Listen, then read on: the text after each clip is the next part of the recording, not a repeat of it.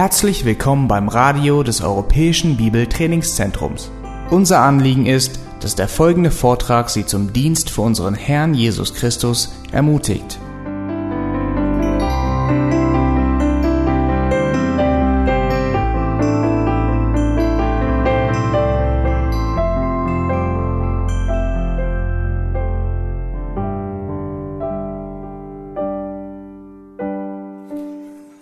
Was für ein Gott, Jesus, dass er ist der Mittelpunkt, um den es geht. Auch heute Morgen in der Predigt. 1475 wurde ein Mann geboren, ins dunkle Mittelalter hinein, mit Namen Cesare Borgia. Er war Herzog, der erste Herzog von Valentinios. Er war ein sehr junger und tapferer ähm, Feldhauptmann. Er hat in seinen Ende Zwanzigern hat er mehrere Feldzüge geleitet,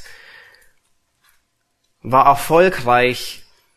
Im Alter von 32 Jahren erkrankte er sehr ernst und starb bald darauf an dieser Krankheit. Und seine letzten Worte oder einige seiner letzten Worte waren, ich habe für alles Vorsorge getroffen im Lauf meines Lebens, nur nicht für den Tod und jetzt muss ich völlig unvorbereitet sterben. Nun, man kann sich sehr gut vorstellen, ein Stratege, ein Militärmann, ein Feldhauptmann, wenn er erfolgreiche Feldzüge ähm, planen und erreichen will, wenn er Kriege gewinnen will, dann muss er sehr gute Vorbereitungen treffen, sehr gute Vorsor Vorkehrungen treffen, Gut planen, vorbereiten, die Leute an unterschiedlichen Orten positionieren, um die Schlacht zu gewinnen. Und das hat er getan. Er war brillant darin.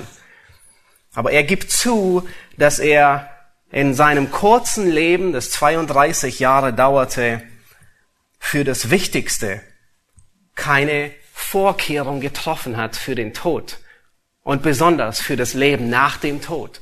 Und er musste vollkommen vorbereitet sterben. Nun, es scheint, dass die Krankheit der heutigen Tage, in der wir leben, dass wir den Tod verdrängen und nicht an den Tod denken, offensichtlich nicht eine Erfindung der Postmodernen ist. Offensichtlich gab es diese Krankheit bereits vor 500 Jahren, als er starb. Und es gab diese Krankheit noch viel früher. Und heute, was wir uns heute anschauen werden, ist einen Mann, der im Glauben lebt und der im Glauben stirbt. Er wird uns in Hebräer 11 als ein Glaubensheld beschrieben, auch wenn wir manchmal einen Blick auf sein Leben tun und manchmal nicht sagen würden, er war ein Held des Glaubens. Aber die Bibel beschreibt ihn als einen Helden des Glaubens. Und wir schauen uns heute Morgen, ähm, wir sind in unserem Studium von 1. Mose, ähm, gehen wir mit großen Schritten, endlich, könnte man fast sagen, dem Ende entgegen. Ähm, wir sind in Kapitel 49 angekommen, Vers 29 und werden uns heute bis ins 50. Kapitel hineingehen, Vers 14. Also ein, ein Kapitel uns ansehen und werden sehen, wie dieser Mann nicht nur im Glauben gelebt, sondern auch im Glauben gestorben ist. Mose, er leitet den Tod Jakobs bereits zwei Kapitel früher ein. Wenn ihr eure Bibel umblättert, eine Seite, bereits in Kapitel 47, Vers 28, da fängt Mose an, mit über den Tod Jakobs zu berichten. Er beginnt, wie gewohnt, mit dem Alter und sagt, Jakob, sein, seine Lebenszeit betrug 147 Jahre.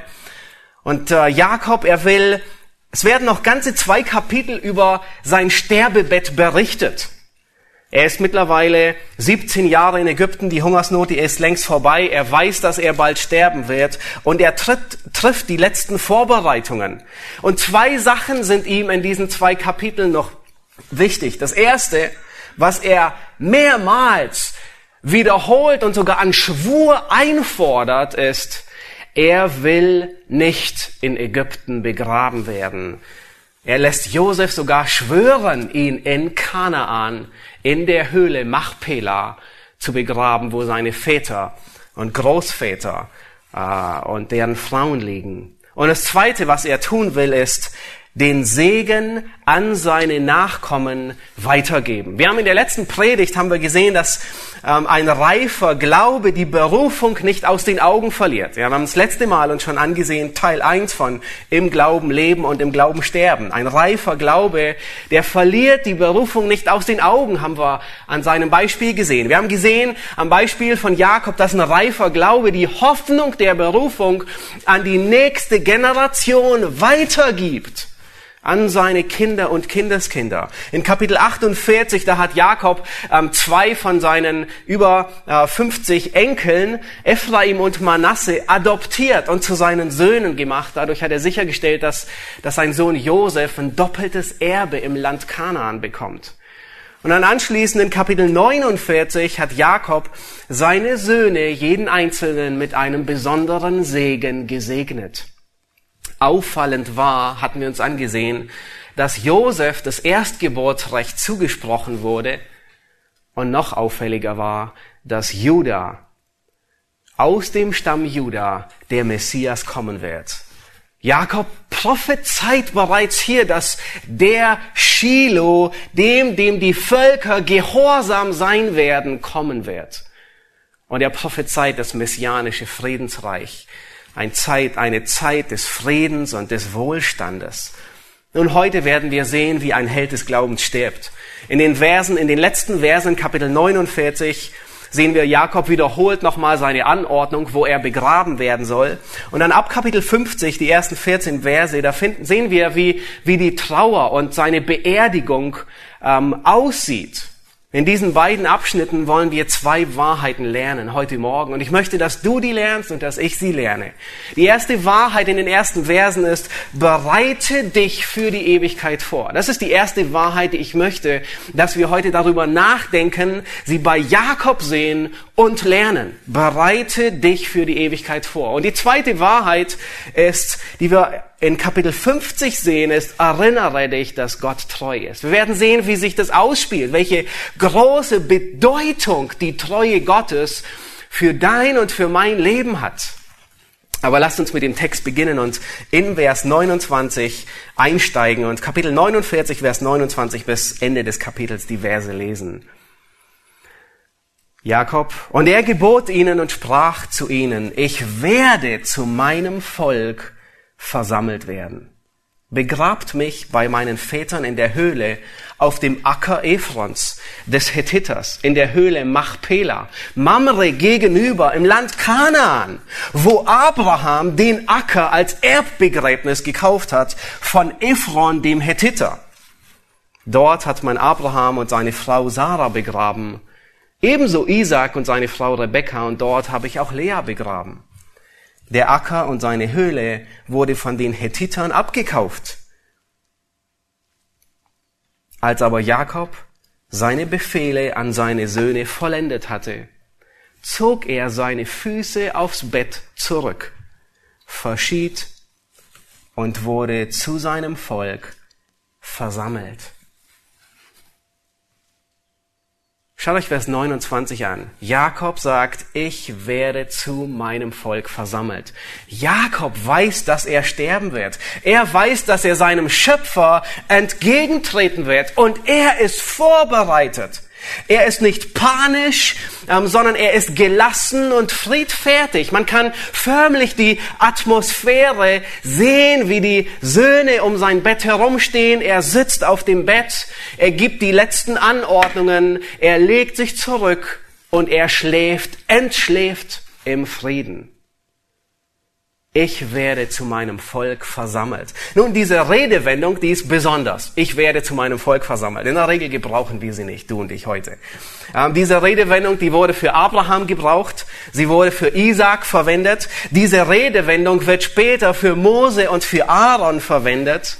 Und diese Redewendung bedeutet nicht einfach nur, ich werde zu meinen Ahnen, zu meinem Volk versammelt, ich sehe meine Vorfahren, die Toten, sondern so wie es aussieht, ist diese Redewendung ein Gebrauch für Menschen, die im Glauben sterben, nämlich dass sie zu ihrem himmlischen Volk versammelt werden. Wir finden einen Hinweis darauf, darin, wer über wen diese Worte gesagt werden. Ja, Abraham, Isaac, Mose, Aaron. Aber auch in, in Richter 2, Vers 10, da wird sehr deutlich, dass die Generation, die Gott kannte, zu ihrem Volk versammelt wurde. Und dann kam eine Generation, die Gott nicht kannte. In 2. Könige 22, Vers 20, da wird zu Josia dieselben Worte gesagt, als er Buße tut und diese große Reform einlenkt im Volk zurück zum Wort Gottes. Und da sagt Gott, du sollst, weil du dich gedemütigt hast, sollst du zu deinen Vätern versammelt werden dass du in Frieden in dein Grab gebracht wirst und deine Augen all das Unheil nicht sehen. Das heißt, diese Redewendung, ich werde zu meinem Volk versammelt, deutet an, er sagt, ich sterbe im Glauben. Das deutet an, er, er weiß, wo er hingeht. Er hat Heilsgewissheit. Er weiß, wenn er stirbt, wird er in die Gegenwart Gottes eintreten. Er stirbt im Glauben. Das sieht man an seiner Gewissheit und das sieht man an seiner Vorbereitung, dass er im Glauben stirbt. Er gibt klare Anweisung, wo er begraben werden will. Schaut euch Vers 29 nochmal an. Er sagt, begrabt mich bei meinen Vätern. Nun, das ist allgemein. Aber in der Höhle, ja, die Höhle, die auf dem Acker ist, aber der Acker gehört Ephron, dem Hethiter, gehörte in der Höhle auf dem Acker Machpela, Mamre gegenüber im Land Kanaan, wo Abraham den Acker als Erbbegräbnis gekauft hat von Ephron. Also noch genauer hätte es nicht sein können. Noch präziser und klarer, wo er begraben werden will, hätten nicht mal Koordinaten ausgereicht. Er ist so genau und sagt, in dieser Höhle will ich begraben werden. Er hat die Verheißung noch nicht erlangt. Erbe des Landes Kanaan zu sein. Das Grab war sein einziger Besitz. Er lebt im Glauben und er stirbt im Glauben. Er stirbt in fester Gewissheit, dass Gott sein Wort hält und dass das Land, das ihm verheißen wurde, obwohl er es noch nicht als Erbe bekommen hat, dass Gott es austeilen wird. Von dem ganzen Land, das er erben sollte, hatte er zwei Dinge. Er hatte einen Acker, von dem er Josef erzählt hat und gesagt, ich habe ihn mit meinem Schwert erkauft und den gebe ich dir voraus. Und das zweite, was er hatte, war sein Grab. Dieses Grab, man könnte fast sagen, war sein Unterpfand für die Verheißung des Landes Kanaan. Dieses Grab war die Anzahlung, dass die Verheißung in Erfüllung geht. Hier in diesem Grab war Abraham und Sarah begraben, seine Großeltern. Hier in diesem Grab war Isaac und Rebekka begraben, seine Eltern, sein Vater und seine Mutter. Und hier in diesem Grab, in dieser Höhle, war Lea begraben. Nun, wir wissen nicht, wie groß diese Höhle war. Aber offensichtlich groß genug, dass man dort mehrere Leute begraben konnte. Und Jakob erkannte diese Höhle nicht nur von außen, sondern auch von innen. Er war mehrmals hier gewesen. Er war alt genug, um als Kind beim, beim Begräbnis seines Großvater Abraham dabei gewesen zu sein. Er war 15 Jahre alt, als Abraham starb. Ich kann mir gut vorstellen, dass er mit seinem Vater in dieser Höhle war und seinen Großvater hier begraben hat. Nun, wahrscheinlich war er bei Rebekkas Tod nicht. Wir wissen es nicht genau, aber sieht so aus, dass sie in der Zeit gestorben war, wo Jakob bei Laban war. Aber es könnte gut sein, dass Jakob später das Grab seiner Mutter besuchte und vielleicht Blumen vorbeigebracht hat. Seinen Vater Isaac hat er in dieser Höhle begraben. Zusammen mit seinem Zwillingsbruder Esau.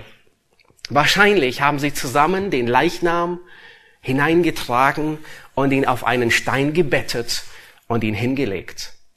Einige Jahre später starb Lea, seine Frau. Auch sie hat er in dieser Höhle begraben. Nun, das letzte Mal, wo er in dieser Höhle war, hat er wahrscheinlich die sterblichen Überreste seiner Großväter gesehen, hat vielleicht das Skelett gesehen und die Grabmale von seinem Großvater Abraham und seiner Großmutter Sarah. Wahrscheinlich war auch das Skelett und die Grabtücher von seinem Vater zu sehen, war sicherlich schon verwest. Und das letzte Mal, wo er in dieser Höhle war, kann ich mir gut vorstellen, hat er neben Lea Platz gemacht Im Wissen, hier werde ich begraben. Hier werde ich liegen.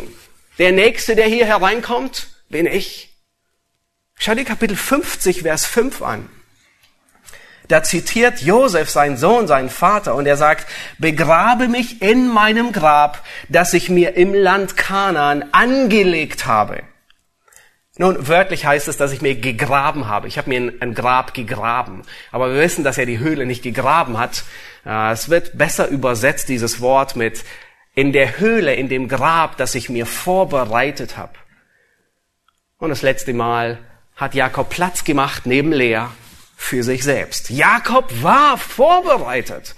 Er wusste, wo er hingeht. Er wusste nicht nur in die Höhle, wo er hingeht und wo er liegen wird, sondern er wusste, wo er seine Ewigkeit verbringt. Jakob, er lebte im Glauben und er starb im Glauben. Und wenn du im Glauben sterben willst, dann ist es notwendig, zu Lebzeiten im Glauben zu sein und im Glauben zu leben. Und der erste Anwendungspunkt, den wir hier lernen wollen, ist, bereite dich auf die Ewigkeit vor. Diesbezüglich ist unsere Gesellschaft, nun, ich habe es formuliert, wir leben in einer Steck den Kopf in den Sand Gesellschaft. Nun, täglich erreichen uns Nachrichten, wo Menschen sterben.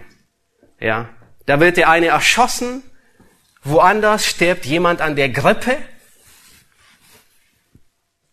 tragisch. Woanders stürzt ein Flugzeug ab und 160 Menschen kommen um. Aber in unseren Tagen entfernen wir das Sterben an und für sich aus unserem Leben.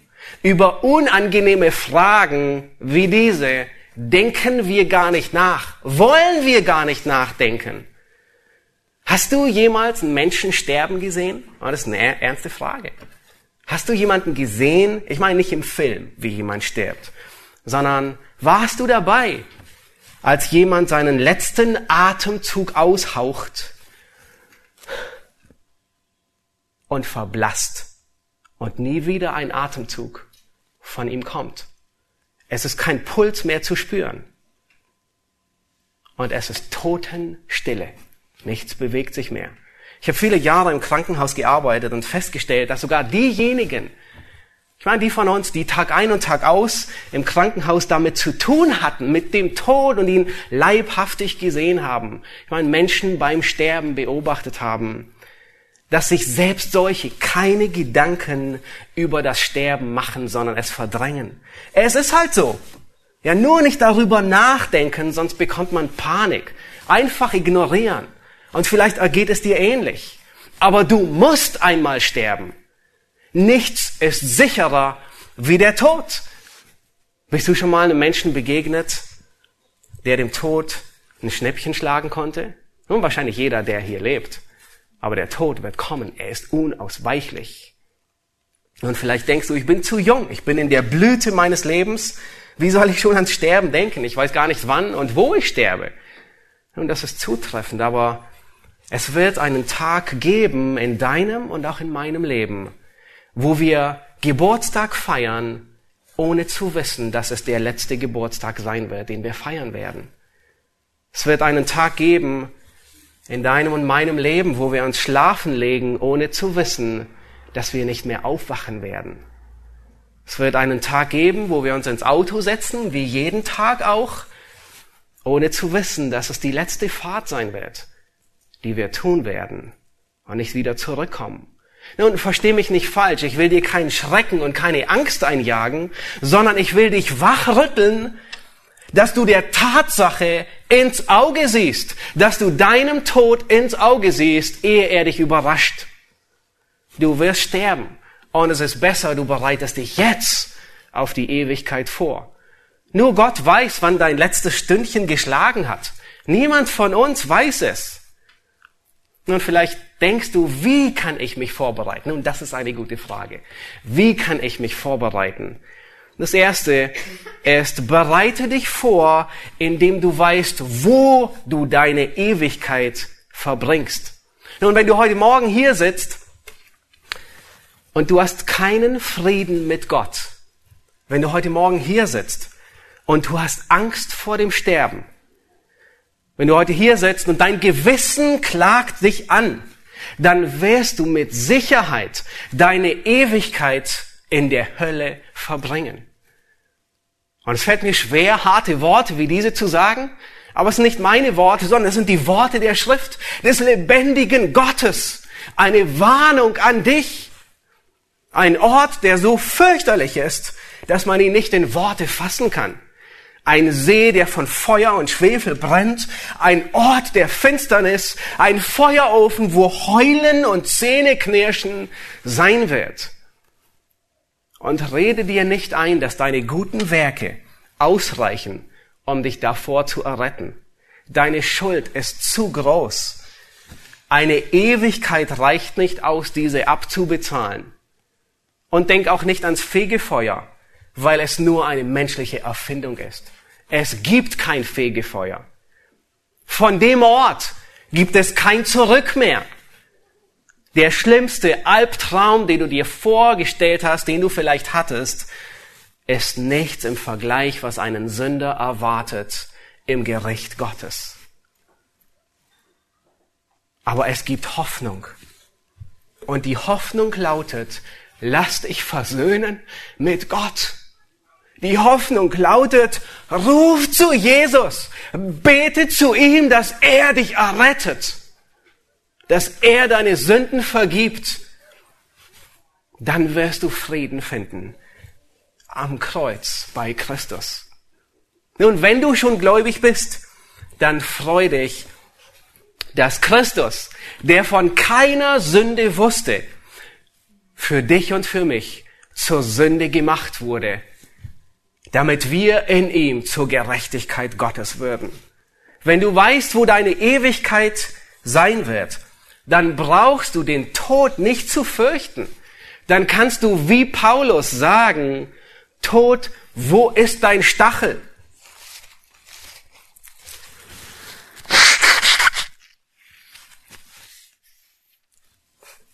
Jakob, er sah die Knochen seiner Eltern im Grab liegen, er sah die Knochen seiner Großeltern und er wusste, dass Fleisch und Blut das Reich Gottes nicht erben werden. Er wusste, dieses Verwesliche vergeht. Das Sterbliche muss Unsterblichkeit anziehen. Das ist die Wahrheit, die Paulus in 1. Korinther 15 lehrt.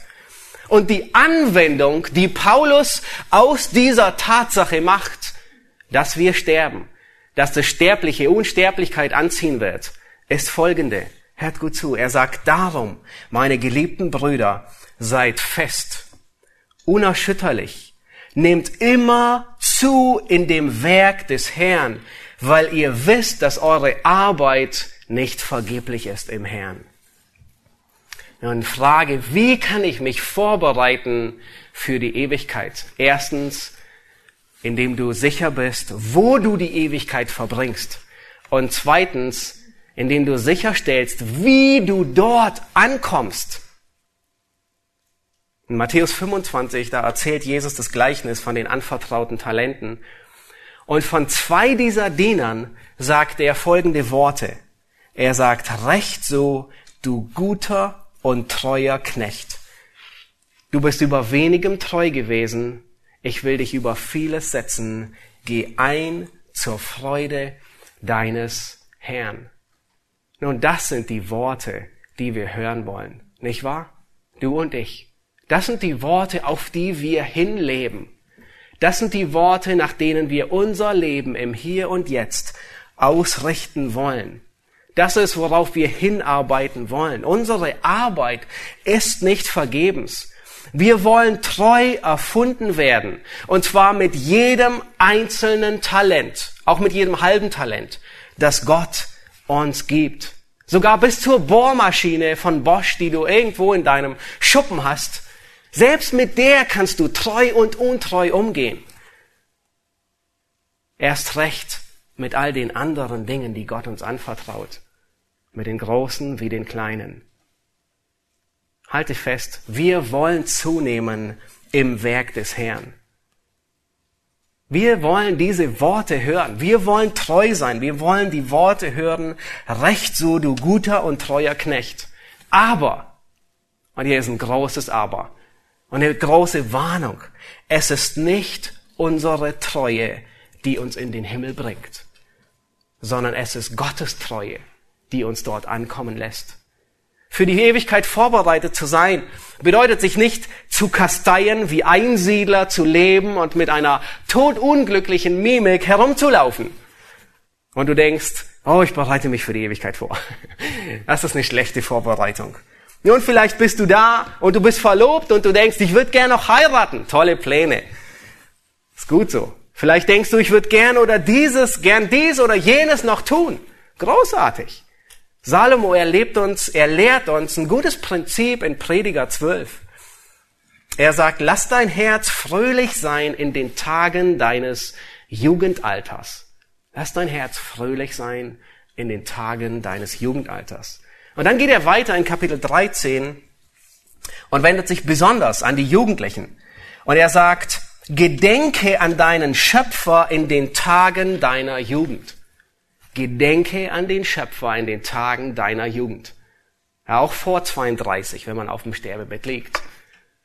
Sondern schon vorher. Warum? Und er sagt, ehe die, und er gebraucht ein paar Metaphern, ähm, die davon sprechen, dass man stirbt. Eine der Metaphern ist, ehe die silberne Schnur zerreißt, ehe das Haus umstürzt, ehe der Staub wieder zur Erde zurückkehrt, wie er gewesen ist, und der Geist zurückkehrt zu Gott. Er lehrt uns wichtige Prinzipien, wie wir vorbereitet sind für die Ewigkeit. Für die Ewigkeit gut vorbereitet zu sein, das heißt nicht, dass du in den letzten fünf Minuten deines Lebens versuchst, in Ruhe und mit Gebet über den Tod hinwegzugehen, sondern vorbereitet für die Ewigkeit bedeutet, dass du das ganze Leben davor im Glauben gelebt hast. Diese Sicht, die ist nicht wirklich beliebt. Und mit dieser Sicht kann man nicht wirklich viele ködern, außer Kinder Gottes. Unsere Gesellschaft, die lehrt uns genau das Gegenteil.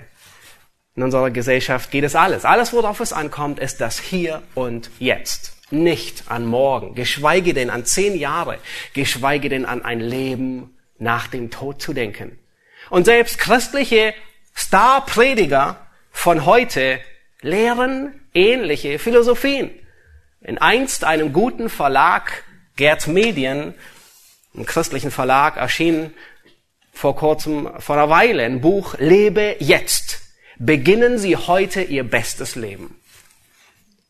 Nun, wenn das dein bestes Leben ist, dann gnade dir Gott.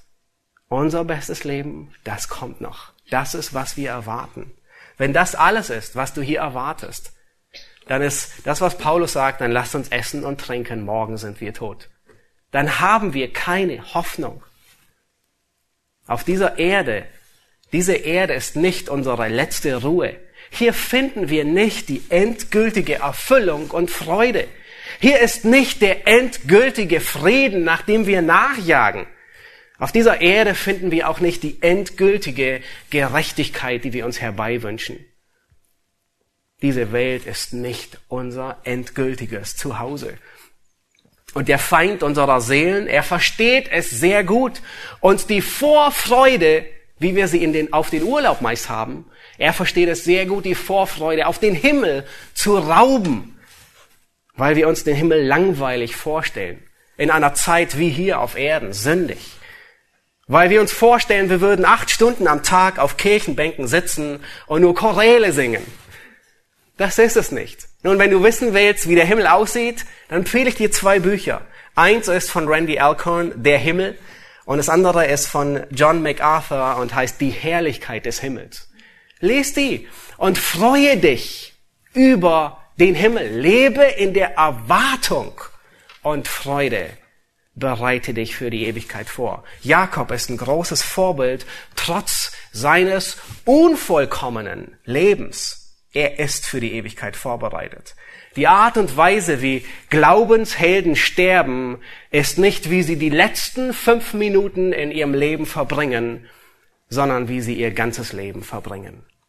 Lass uns weitergehen ins 50. Kapitel Und wir wollen die Wahrheit sehen, die, die Mose uns hier lehrt, nämlich klammere dich an Gottes Treue. Nun, im letzten Vers von Kapitel 49 sehen wir, Jakob ist gestorben. Und was jetzt folgt in Kapitel 50, hier berichtet Mose mit einer akribischen Sorgfalt, wie das Begräbnis von Jakob stattfindet. Und die folgenden 14 Verse, sie sind umrahmt von Trauer, von Weinen, von Totenklage und von Begräbnis. Und in der ganzen Überlegung war ich ein bisschen versucht und dachte, ist das die Absicht dieses Abschnittes, zu trauern und einfach bewusst zu machen? Nun, nur nebenbei gesagt, das ist eine kurze Klammer, Trauern ist nicht unbiblisch, Trauern ist nicht unchristlich.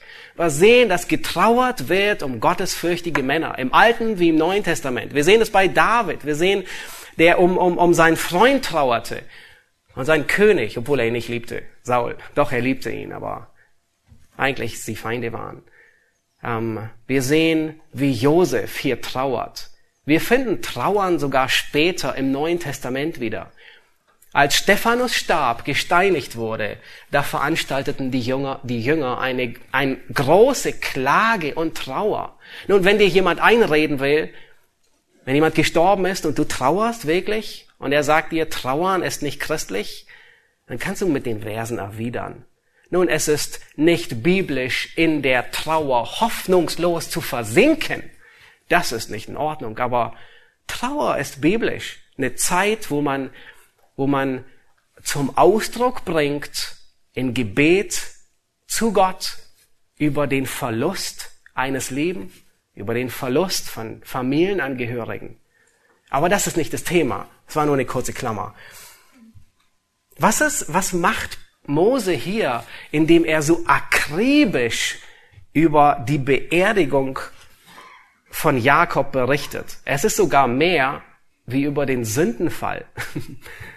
Nicht über den Sündenfall berichtet Mose so viel. Was tut er hier? Die Hauptaussage, die Mose hier tut, was er, worauf er andeuten will, ist, Mose zeigt auf, dass Gott treu ist. Und ich sage es euch vorweg, und wir gehen durch den Text durch. Ich hoffe, ihr seht es auch und werdet am Ende zustimmen. Ja, das ist, was Mose hier tut. Lass uns beginnen, Kapitel 50 mit Vers 1 und wir lesen bis Vers 3, die ersten drei Verse. Was geschieht, nachdem Jakob gestorben ist? Da fiel Josef auf das Angesicht seines Vaters und weinte über ihm und küsste ihn. Danach befahl Josef seinen Dienern, den Ärzten, dass sie seinen Vater einbalsamierten. Und die Ärzte balsamierten Israel ein. Und sie verwendeten darauf volle 40 Tage, denn so lange dauert die Einbalsamierung. Aber beweint haben ihn die Ägypter 70 Tage lang. Die einzig beiden Personen, von denen wir in der Bibel lesen, dass sie einbalsamiert oder man könnte auch sagen mumifiziert wurden, sind Jakob und in dem Kapitel folgt dann schlussendlich auch Josef, der einbalsamiert wurde. Nun, die Einbalsamierung oder die Mumifizierung, das war eine ziemlich teure und aufwendige Art und Weise, wie die Ägypter meistens eher die hochrangigen Menschen bestattet haben. Es war ein langer Prozess. Wir haben hier gelesen, es dauert 40 Tage. Nun, wozu brauchen die 40 Tage, um jemanden in ein paar Tücher zu wickeln? Nun, Zunächst wurde dem Leichnam, zunächst wurde der Leichnam aufgeschnitten und die Eingeweide, die Innereien, die wurden entfernt. Und dann wurde der ganze Körper ausgetrocknet. Das heißt, die Feuchtigkeit wurde ihm entzogen. Nun, man hat dazu unterschiedliches verwendet. Man hat Salz verwendet, dass, dass die Feuchtigkeit entzogen wird oder Natron. Und das verhinderte den Verwesungsprozess. Und anschließend wurde der Leichnam mit Gewürzen und Ölen ähm, aufbereitet und dann schlussendlich in leinene Streifen gewickelt und dann in einen Mumiensarg hineingelegt. Nun, diese Priester oder Ärzte oder meistens waren es Priester, diese, die die Mumifizierung durchführten, die hatten hin und wieder so jakalförmige Masken auf als eine Abbildung des ägyptischen Gottes Anubis. Es war der Gott der Mumifizierung und äh, nach der ägyptischen ähm, Vorstellung war es äh, dieser Gott Anubis, ähm, der auch der Richter der Toten war. Und ihre Vorstellung von, wie das Leben weitergeht, war, dass jedes Herz eines Menschen gegen eine Feder aufgewogen wird. Nun war das Herz leichter wie die Feder, dann durfte er in das Jenseits passieren. War das Herz schwerer, das heißt, war er sehr, sehr böse oder auch nur böse, ein bisschen böse, ähm, dann wurde er annihiliert, das heißt aufgelöst und hatte keine Existenz. Und das war, was die Ägypter sich vorstellten unter, wie es weitergeht. Aber Jakob, er, Josef, er, er, er stattete Jakob nicht diesem ganzen Kult aus, sondern das Einzige, was er wollte, war, dass Jakob mumifiziert wird, um ihn gut nach Israel zu bringen, was ein paar Tage dauern würde. Ähm, er würde nämlich unterwegs schon ziemlich stinken, wenn er dort ankommt. Und Jakob, ihm wird hier eine enorm hohe Ehre erwiesen, dass er einbalsamiert wird, dass er mumifiziert wird. Nun, 40 Tage wurde sein Leichnam bearbeitet und dann hat man nochmal 30 Tage getrauert. Das heißt, insgesamt hat man 70 Tage um ihn getrauert. Und offensichtlich war es eine, eine Staatstrauer, eine offizielle Trauer. Es gibt Aufzeichnungen von Diodorus, ähm, und der beschreibt, der nennt die Tage, wie viele Tage um einen Pharao getrauert wurde um den König der Ägypter. Und um einen Pharao wurde 72 Tage getrauert. Nun, Jakob kommt ziemlich nah dran mit seinen 70 Tagen. Offensichtlich wird ihm eine ziemlich hohe Ehre erwiesen. Fast so lang, wie der Pharao wird um ihn getrauert.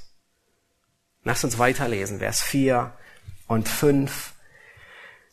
Dort heißt es, als aber die Tage der Trauer um ihn vorüber waren, redete Josef mit dem Haus des Pharao und sprach, wenn ich Gnade gefunden habe in euren Augen, so redet doch vor den Ohren des Pharao und sprecht. Mein Vater hat einen Eid von mir genommen und zu mir gesagt, siehe, ich sterbe. Begrabe mich in meinem Grab, das ich mir im Land Kanaan angelegt habe. So lass mich nun, und das ist jetzt der, der, der, der Imperativ an Pharao, so lass mich nun hinaufziehen, dass ich meinen Vater begrabe und danach wiederkomme. Nun, es ist nicht ganz sicher, warum Josef hier an dieser Stelle nicht direkt mit dem Pharao redet, sondern über die, die Obersten des Hauses vom Pharao. Wir wissen es nicht. Es könnte sein, dass er für die Ägypter unrein war in dem Zustand. Es könnte sein, dass er in dem Zustand der Trauer nicht vor dem Pharao erscheinen durfte. Wir wissen es nicht. Aber offensichtlich, was Josef beabsichtigte, war, er, er bat um Sonderurlaub. Nicht in dreifacher Ausführung und mit drei Zetteln, sondern in der Zeit noch mündlich. Er wollte Sonderurlaub, um nach Kanaan zu reisen und seinen Vater dort zu begraben. Nun, Josef, interessant ist, Josef hatte schon geschworen, seinen Vater hinaufzubringen. Das heißt, er hatte schon sein, sein, sein Eid gegeben, er hatte schon geschworen, ohne zu wissen, ob er ihn halten kann. Und wie geht das? Aber ich denke, sehr eindrücklich zu sehen, Josef, er wusste, was richtig ist. Und im Wissen, dass dieser Eid richtig ist und im Vertrauen darauf, dass Gott es ermöglicht, trifft er eine Entscheidung, obwohl er nicht genau weiß, ob der Pharao es ihm erlauben wird oder nicht. Ein sehr weiser Umgang. Nun, der Pharao, der konnte gut verstehen und nachvollziehen, man könnte fast sagen, dass Jakob sein eigenes Grab geschaufelt hat, aber nicht in dem Sinne, wie wir es heute verstehen. Jakob hatte sein eigenes Grab vorbereitet. Und der Pharao, er, das war sympathisch. Das war ihm sympathisch. Warum das? Nun, sehr wahrscheinlich war der Pharao selbst gerade dabei, sein Grab vorzubereiten. Und wer von euch war schon in Ägypten? Hand hoch. Was ist eins der ersten Touristenziele, die man in Ägypten ansieht? Die großen Pyramiden. Nun, die Pyramiden, auch wenn es heute Touristenattraktionen sind, wo man Geld dafür bezahlt. Sie waren damals nichts anderes wie ziemlich überdimensioniert teure Gräber. Die Pharaonen, sie ließen ihr Grab, ihre Pyramide in der Regel zu ihren Lebzeiten bauen. Es konnte durchaus länger wie 20 Jahre dauern. In einer Aufzeichnung finden wir, dass einer der Schreiber sagt, dass 10.000 Sklaven sich monatlich abwechselten, um die Pyramiden für den Pharao zu bauen. Es war eine überdimensionierte Investition, nur für ein Grab. Und im Inneren dieses Grabes war eine Grabkammer, wo schlussendlich der Sarkophag des Pharao oder von hohen ähm, Offizieren hineingelegt wurde. Und dem gestorbenen Pharao oder seinem Sarkophag wurden dann viele Grabbeigaben mitgegeben. Schmuck, Gegenstände, Töpfe, Pfannen, alles, was man brauchen konnte. Sogar Möbel wurden ihm mitgegeben für das Leben im Jenseits, dass es ihm erleichtern soll. Nun leider hat es keinem der Pharaonen jemals ein wenig auch nur bereichert. Aber es hat welche bereichert. Und es waren die Grabräuber die dadurch bereichert wurden. Der Pharao, der konnte gut mitfühlen mit, mit, mit Jakob, der sein eigenes Grab vorbereitet. Wahrscheinlich, weil Pharao auch sein eigenes Grab vorbereitet. Lesen wir Vers 6. Und der Pharao sprach, zieh hinauf und begrabe deinen Vater, wie er dich hat schwören lassen. Da zog Josef hinauf, um seinen Vater zu begraben. Ihm zogen alle Knechte des Pharao hinauf, alle Ältesten seines Hauses, alle Ältesten des Landes Ägypten, dazu das ganze Haus Josefs und seine Brüder und das Haus seines Vaters. Nur ihre Kinder, Schafe und Rinder ließen sie im Land Gosen zurück. Es begleiteten auch Wagen und Reiter und es war ein großer Heerzug. Als sie nun zur Tenne Attat kamen, die jenseits des Jordan liegt, hielten sie dort eine große und feierliche Totenklage, denn Josef veranstaltete für seinen Vater eine siebentägige Trauer. Als aber die Bewohner des Landes, die Kanaaniter, die Trauer bei der Tenne Attat sahen, sprachen sie, die Ägypter halten eine große Klage. Daher wurde der Ort, der jenseits des Jordan liegt, die Klage der Ägypter genannt. Seine Söhne aber handelten so, wie er ihnen befohlen hatte, wie Jakob ihnen befohlen hat. Sie führten ihn ins Land Kanaan und begruben ihn in der Höhle des Ackers Machpela, die Abraham samt dem Acker als Erbbegräbnis gekauft hatte von Ephron, dem Hethiter, gegenüber von Mamre. Josef aber kehrte nach dem Begräbnis seines Vaters wieder nach Ägypten zurück. Er und seine Brüder und alle, die mit ihm hinaufgezogen waren, um seinen Vater zu begraben. Nun ist euch was aufgefallen beim Lesen dieses Textes. Habt ihr euch Vers angesehen? Ich habe versucht, es deutlich zu betonen. Wer war bei diesem Begräbniszug alles dabei? Alle Knechte des Pharao, alle Ältesten seines Hauses, von Pharaos Haus, alle Ältesten des Landes, Sie kamen sogar mit den berühmten ägyptischen Wagen und Reitern. Nun, diese Beerdigung dauerte mindestens drei Wochen oder noch mehr. Sie brauchten erst mehrere Tage, bis sie überhaupt ins Land Kanaan kamen. Dann waren sie eine Woche im Land dort Trauer und dann brauchten sie wieder so viel Zeit, um wieder zurückzukehren.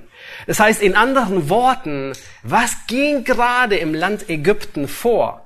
Das ganze öffentliche Leben brach ein. Es war ein Shutdown der anderen Art in Ägypten. Und dann wurde eine große Totenklage gehalten. Nun habt ihr gesehen, wie groß, also nicht nur eine Totenklage, sondern eine Totenklage, die so groß war, so laut war, dass die Kanaaniter jenseits des Jordan sagen, warum trauern Ägypter so? Und ihr erinnert euch, Jakob hatte mit den Ägyptern nichts zu tun. Noch viel mehr, erinnert ihr euch, was er von Beruf war? Viehzüchter, und es war den Ägyptern ein Gräuel. Nun, warum, warum berichtet Mose so detailliert über den Tod Jakobs? Über den Tod Josefs finden wir ein Vers. Alles. Ja. Warum ein halbes Kapitel? So viele Einzelheiten. Warum nennt er diese ganzen äh, Leiter, die Ältesten des Hauses, des ganzen Landes? Warum dieses feierliche Staatsbegräbnis? Die Antwort ist ein einziger Grund. Um zu demonstrieren, dass Gott Wort hält. Nun, ihr könnt mit mir zurückgehen in Kapitel 12 und Kapitel 12 aufschlagen. Da wird Abraham gesagt in Vers 2, Deinen Namen will ich groß machen und du sollst ein Segen sein. Wir gehen in Kapitel 28, da adressiert sich Gott direkt an, Is an, an Jakob und sagt, ich bin mit dir, Vers 15, und ich will dich in dieses Land zurückbringen. Nicht nur als er vor Laban weg ist, sondern er verheißt ihn zurückzubringen, sogar zu seinem Tod. Ich will dich nicht verlassen, bis ich vollbracht habe, was ich dir zugesagt habe. Und dann Kapitel 46, Vers 4 noch einmal, als Jakob nach Ägypten reist, um seinen Sohn Josef endlich zu sehen, da begegnet ihm Gott noch einmal und er sagt, ich will dich gewiss wieder hinaufführen. Und Josef soll dir die Augen zudrücken. Wisst ihr, warum Mose dieses Begräbnis so detailliert schildert? Um zu demonstrieren, dass Gott treu ist Gott hält Wort. Das, was er Jakob verheißen ist, das führt er aus sogar über seinen Tod hinweg, obwohl Jakob schon in seiner Gegend ist. In Psalm 33, Vers 4, da lesen wir, denn das Wort des Herrn ist wahrhaftig und all sein Tun ist Treue. Psalm 91, Vers 4 lehrt uns, welche Auswirkungen die Treue Gottes auf in Psalm 91, Vers 4, da sagt der Psalmist, er wird dich mit seinen Fittichen decken, unter seinen Flügeln wirst du dich bergen. Seine Treue, nun Gottes Treue ist Schirm und Schild. Und das Wort, das hier gebraucht wird, ist ein Schild. Schild, das man im Krieg benutzt, um sich dahinter zu verstecken. Und die Pfeile konnten einem nichts anhaben. Und das zweite Wort ist ein Schutzwall, der mich schützt vor allen anderen. Gott ist treu. Das ist die Lektion, die Mose hier weitergibt. Eine treue Person ist jemand, dem man vertrauen kann. Nun, eine treue Person ist jemand, auf den du dich stützen kannst. Eine treue Person ist jemand, der ehrlich ist, ohne Hintergedanken. Jemand, der treu ist, ist nicht wetterwendisch, sondern er steht seinem Wort. Jemand, der treu ist, der ist zuverlässig. Man kann auf ihn zählen. Jemand, der treu ist, vor dem hat man keine Angst, dass er mich plötzlich im Stich lassen würde. Und das trifft auf Gott zu. Nun, die Treue Gottes ist für die einen furchteinflößend. Die einen, die im Begriff sind, in die Sünde zu laufen, in der Sünde zu bleiben, sich der Sünde hinzugeben, für sie ist die Treue Gottes furchteinflößend, weil Gott das tut, was er verheißen hat. Aber für alle Gläubigen, sagt Thomas Watson, er sagt, für den Gläubigen ist die Treue Gottes Nahrung für die Seele. Die Treue Gottes bedeutet nicht, dass es uns immer gut geht. Aber es bedeutet, dass Gott uns nicht über unser Vermögen prüft und versucht. 1. Korinther 10, 13. Die Treue Gottes bedeutet nicht, dass Gott uns alles gibt, was wir uns wünschen, aber dass er uns vor der Macht Satans bewahrt. 2. Thessalonicher 3, Vers 3. Die Treue Gottes bedeutet nicht, dass wir keine Schwierigkeiten durchleben, aber dass Gott mit jedem Gläubigen zum Ziel kommt, so wie mit Jakob. 1. Thessalonicher 5, 24. Nun, was für ein feierliches Begräbnis. Stell dir vor, du wärst dabei. Stell dir vor, du wärst im riesigen Zug irgendeiner der Behörden, der mitgeht. Nun, hättest du eine Träne vergossen? Gibst du vielleicht nicht zu. Ich schon aber wahrscheinlich weniger wegen dem Tod Jakobs, sondern vielmehr im Staunen, dass Gott treu ist. Das, was er tut bei diesem Zug, dass die Ägypter mit Streitwagen diesen Mann eskortieren. Dass in ganz Ägypten das öffentliche Leben brach liegt.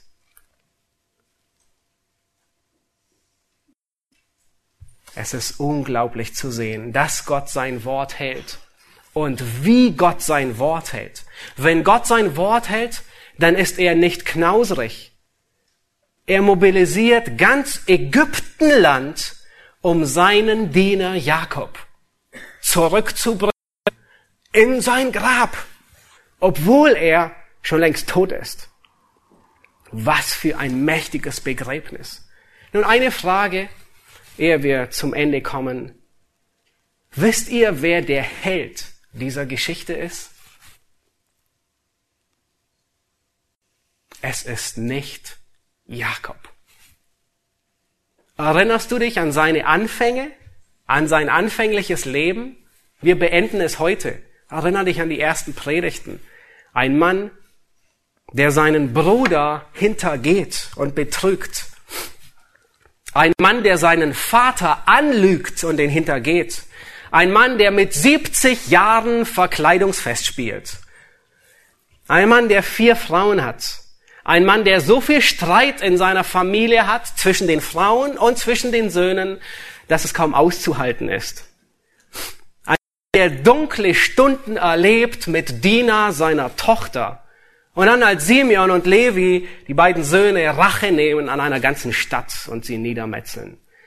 Ein Mann, der tiefen Schmerz durchlebt, als Josef nicht mehr war und ihm niemand die ganze Geschichte erzählte und sie verschwiegen wurde.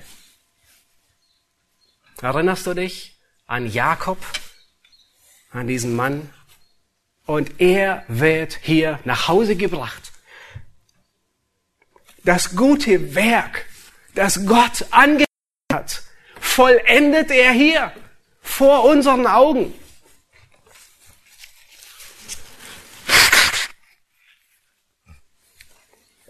Ich weiß nicht, ob Jakob seinen Siegeskranz im Himmel schon bekommen hat. Ich würde sagen, es steht noch aus. Aber wisst ihr, was er tut? Wenn er den bekommt? Er wird ihn Christus vor die Füße legen. Und Jakob wird zu Christus sagen, du bist würdig zu empfangen den Ruhm und die Ehre und die Macht, denn du bist geschlachtet worden und hast mich für Gott erkauft mit deinem Blut. Dasselbe wirst du und ich hoffentlich, wenn du gläubig bist,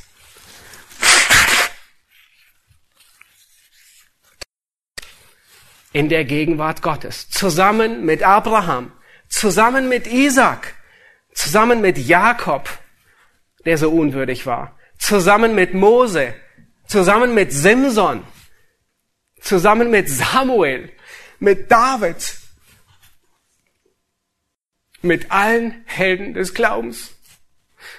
Wir werden vor dem Thron Gottes stehen und unsere Krone ihm niederlegen, weil er würdig ist. Nicht wir sind treu, nicht wir bewahren uns bis ans Ende, sondern er wird das Werk, das er begonnen hat, bis zu Ende ausführen. Er sorgt dafür, dass wir zu Hause ankommen.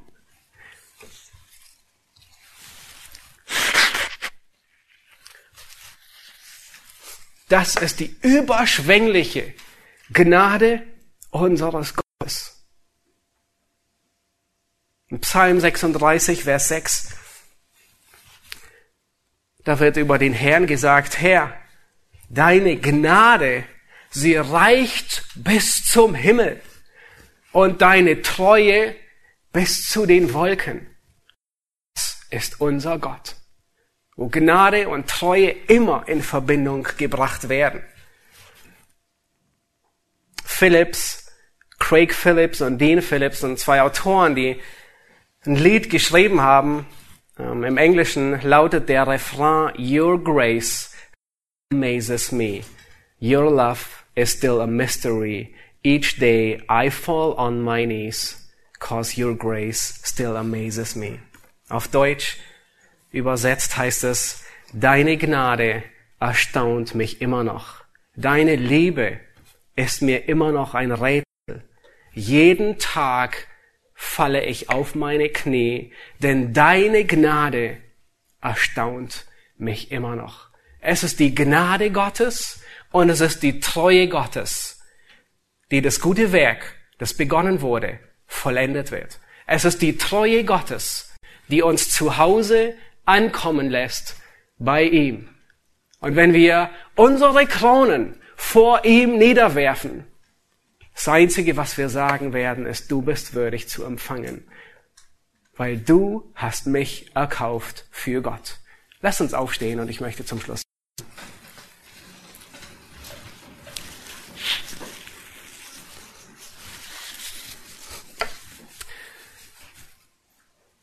Jesus Christus, wir sind überwältigt, die Wahrheiten dieses Textes zu sehen, Zeug zu sein und mit eigenen Augen zu sehen, was es bedeutet, dass du treu bist, dass das gute Werk, das du begonnen hast, dass du es zu Ende führst. Herr, und wenn ein Held des Glaubens bei dir ankommt, dann ist es nicht, er treu war. Dann ist es nicht, weil er gerecht war. Dann ist es nicht, weil er gut war, sondern weil du treu bist, weil du gerecht bist, weil du voller Liebe bist. Herr Jesus Christus, wir wollen dich anbeten. Und wir freuen uns auf den Tag, an dem wir, Herr, unsere Siegeskronen, die uns zugestellt werden, dem rechtmäßigen Besitzer übergeben, weil du derjenige bist, der in uns das Wollen und das Vollbringen bewegt nach deinem Willen. Herr, wir beten, dass du gnädig bist und dass du treu bist. Wir sehen darin deine Größe und deine Herrlichkeit.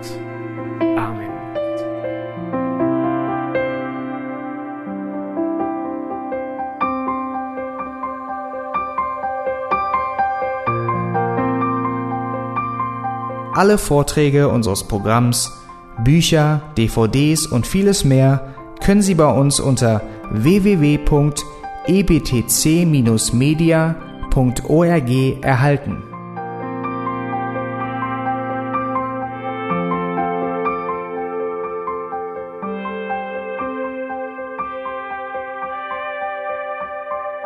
Radio Neue Hoffnung ist frei und ohne Werbung nur aufgrund Ihrer Spenden möglich.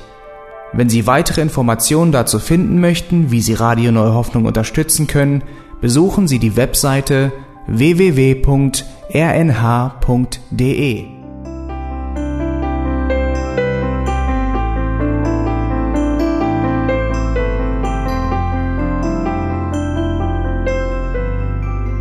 Die Sendezeiten des EBTC sind Montag, Mittwoch, Freitag und Samstag jeweils von 10 bis 11 Uhr.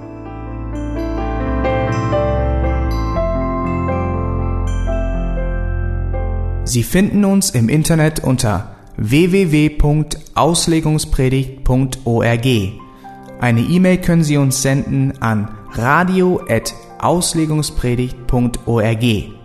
Telefonisch erreichen Sie uns unter 0049 30 60 988 610. Unsere Postanschrift ist EBTC Havelländer Ring 40 in 12629 Berlin, Deutschland.